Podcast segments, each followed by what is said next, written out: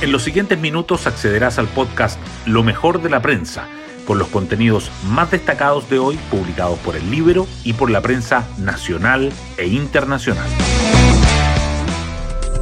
Buenos días, soy Trinidad Mate y hoy martes 23 de enero les contamos que luego de que se aprobara en la Comisión de Hacienda, la reforma previsional hoy y mañana será votada en la sala de la Cámara. El gobierno hasta último minuto está buscando los apoyos necesarios para poder avanzar en la tramitación. Y en el libro, el analista Pepe Out grafica la importancia que esto tiene para el Ejecutivo, diciendo que la reforma previsional es la carta de Boric para combatir la irrelevancia histórica. Además, sostuvo que el gobierno no puede perder y está haciendo todo lo posible para no perder. No le puede ocurrir lo que le ocurrió con la reforma tributaria.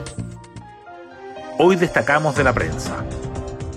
En cuanto a la reforma previsional, la Comisión de Hacienda aprueba el alza de la PGU a 250.000 y el texto pasa a la sala. Hoy y mañana diputados votarán en el hemiciclo uno de los proyectos emblemáticos del gobierno. En Chile Vamos reiteraron que no apoyarán la idea de legislar e insistieron en las dudas con respecto a la fórmula para financiar el aumento de la pensión garantizada universal. El Ejecutivo ha intensificado sus gestiones para alinear el oficialismo y sumar el apoyo de partidos no alineados como la democracia cristiana, demócratas y el PDG, que pueden inclinar la balanza. El 2023 termina como el año con menos nacimientos en el país durante la última década. Los datos del registro civil muestran que el año pasado hubo 173.920 nacimientos, 15.000 menos que en el 2022. Si bien la población migrante tiene una alta tasa de natalidad, los expertos coinciden que aún no contrarresta la fuerte baja asociada a las mujeres chilenas. La tendencia claramente es a la disminución y los políticos y el Ministerio de Salud tienen que preguntarse qué van a hacer con eso, porque genera problemas para el futuro, dice Enrique Oyarzún.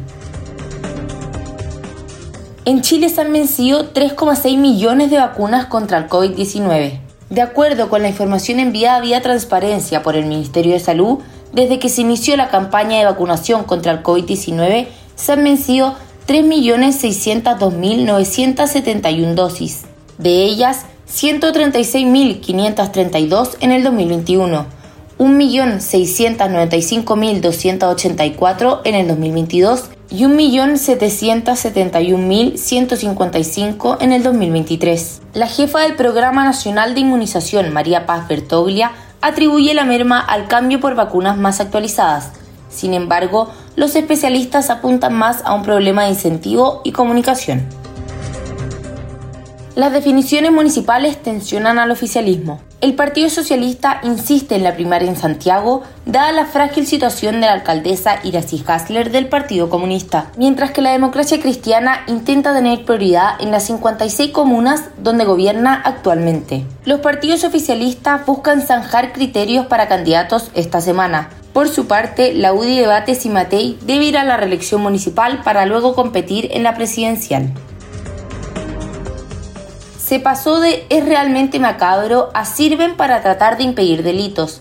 Este es el giro del gobierno respecto al uso de zanjas. Aunque cuando era diputada se mostró contraria a este tipo de medidas en contra de la migración, la ministra vocera Camila Vallejo salió a respaldar los trabajos de excavación que se realizan en las zonas fronterizas de la región de Antofagasta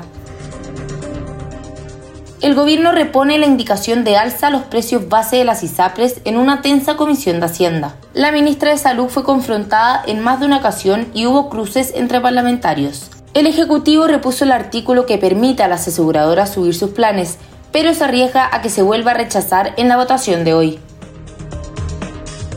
Una ola de calor elevó los termómetros sobre 40 grados en 7 estaciones del país.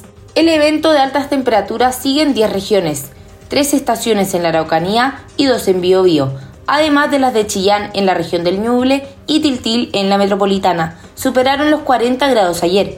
Los médicos entregan recomendaciones ante el calor. Y nos vamos con el postre del día.